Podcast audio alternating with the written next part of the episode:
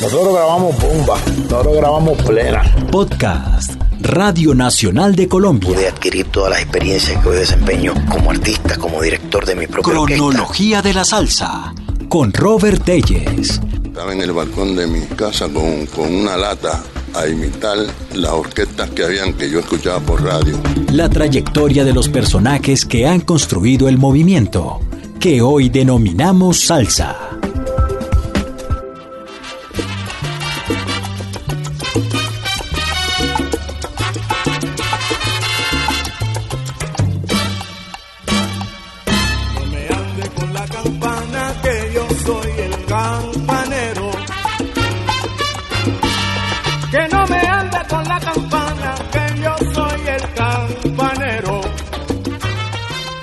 En el mundo de la percusión latina, los mangual son una dinastía. La persona que haya escuchado grabaciones de Machito, Charlie Parker, Tito Puente, Cal Jader, Willy Bobo y Gato Barbieri, entre otros, habrá podido constatar que en las contraportadas de los discos aparece allí el nombre de José Buyú Mangual, el patriarca de la dinastía. De igual manera, aquellos que han disfrutado los discos de Johnny Pacheco podrán haberse dado cuenta que el bongocero en muchas de esas producciones discográficas fue Luis Mangual, hijo de Buyú. Finalmente llega a nuestro protagonista de este podcast, José Mangual Jr., que ha venido dejando su marca en la percusión haciendo un nombre propio. José Mangual Jr. nació un 11 de enero de 1948 en la ciudad de Nueva York y desarrolló su talento no solo como percusionista, principalmente como ejecutante del bongo y la campana, sino también como productor y cantante.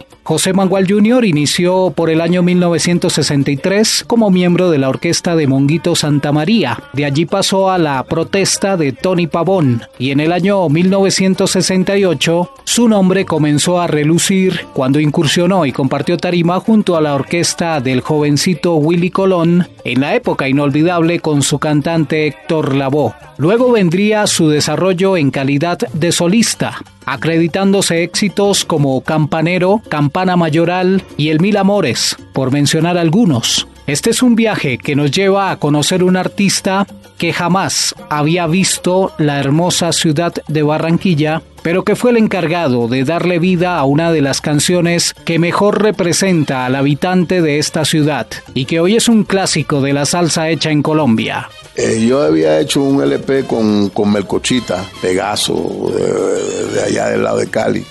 ¿Qué pasa? Que fuimos a trabajar a Houston, Texas. Y en esa discoteca, el grupo que trabajaba de, planta en esa discoteca era el grupo Sarabanda. So, llegamos a ensayar y tocamos ese fin de semana. Ahí el, el director Eliezer Tenorio, caleño, me, me dice, yo quiero grabar este grupo. El grupo al que se refiere José Mangual Jr. es la fugaz orquesta Sarabanda, que en el año 1987 hizo una grabación homónima que fue etiquetada por Caballo Records. El número que abre el álbum es precisamente Barranquillero Arrebatado, una composición del desaparecido Víctor Raúl Sánchez Patillas, nacido en Dagua, Valle del Cauca, pero casado con una barranquillera y encontró en la canción el mejor vehículo para rendirle homenaje a la tierra natal de su amada.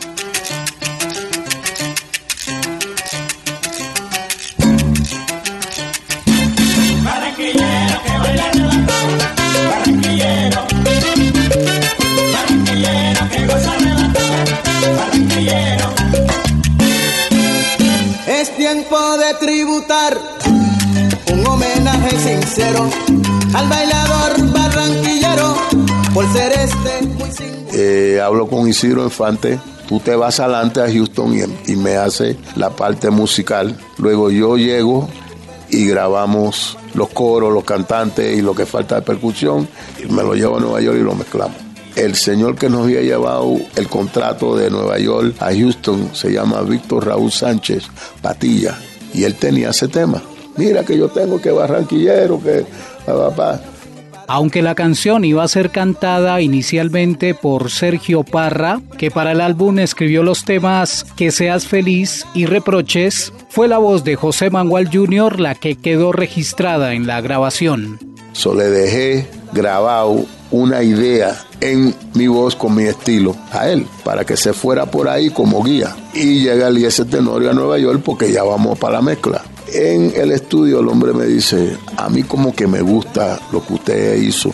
No me gusta lo que hizo Sergio. No quitándole nada a Sergio porque él hizo un buen trabajo pero como que me está más comercial la voz suya y yo dije bueno pero yo tengo un contrato musical con una compañía Luego de revisar un abanico de posibilidades, tratando de no caer en un lío contractual, surge lo que podríamos denominar una solución técnica. ¿Cómo se puede arreglar eso? Quizás poniéndole un poquito de velocidad a la voz, un poquito de velocidad a la voz, que no suene tanto como Mangual, que suene como otra persona que recuerdo Jairo Varela, que en paz descanse, otro que se nos fue, y me dice, ese ha sido tu peor error, tratar de, decir que no es Mangual. Pues yo creo que él grabó un tema barranquillero que baila arrebatado, Mangual lo pegó, pero voy a ver si me llevo eso de aquí de Colombia para Nueva York porque lo tenía y alguien se lo llevó de mi casa y voy a ver si lo encuentro aquí. El maestro Mangual hace referencia a la grabación del grupo Nietzsche del año 1998 titulada Señales de Humo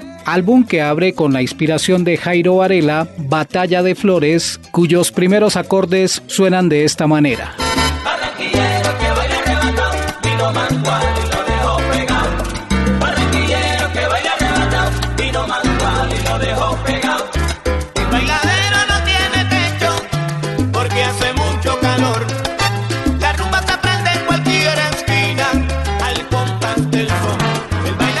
Pero volviendo a la grabación de la orquesta Sarabanda en ese 1987, hay que señalar que en medio de la grabación surgieron diferencias entre Eliezer Tenorio, el director del proyecto, y Víctor Raúl Sánchez Patillas, el compositor de Barranquillero Arrebatado. A raíz de la pelea, Tenorio le prohibió a Sánchez que ingresara al estudio y por eso esta se tornó una grabación bien particular. Tenía una restricción de no entrar al estudio y yo por teléfono, hablando con Patillas, me decían la 121 arrebatado. Yo no sé nada de Barranquilla. Todas esas inspiraciones me las daba él por teléfono porque el otro socio se pelearon y no, tú no entras porque esa es mi grabación y Patilla me llamaba al estudio y me daba todo eso, anécdota de en la 100 a 21 arrebatado y yo por teléfono pues yo se la, la escribía y me iba al estudio y la cantaba, los pregones, un exitazo, barranquillero arrebatado. La canción se volvió número uno en Colombia, Nueva York y distintas ciudades de Latinoamérica. Pasaría el tiempo y José Manuel Jr. por fin llegaría a Barranquilla. La primera vez que fui a Barranquilla, le dije, oye, llévame a la 100 y la 21. Y me llevaron. Allí me dieron como 50 mil cervezas y 50 mil tragos. En la 121, un bar que en la esquina allí. La historia de Barranquillero Arrebatado, grabado por la Orquesta Sarabanda, arreglo de Isidro Infante, con la voz de José Mangual Jr., un podcast de Robert Telles de la serie Cronología de la Salsa para la Radio Nacional de Colombia.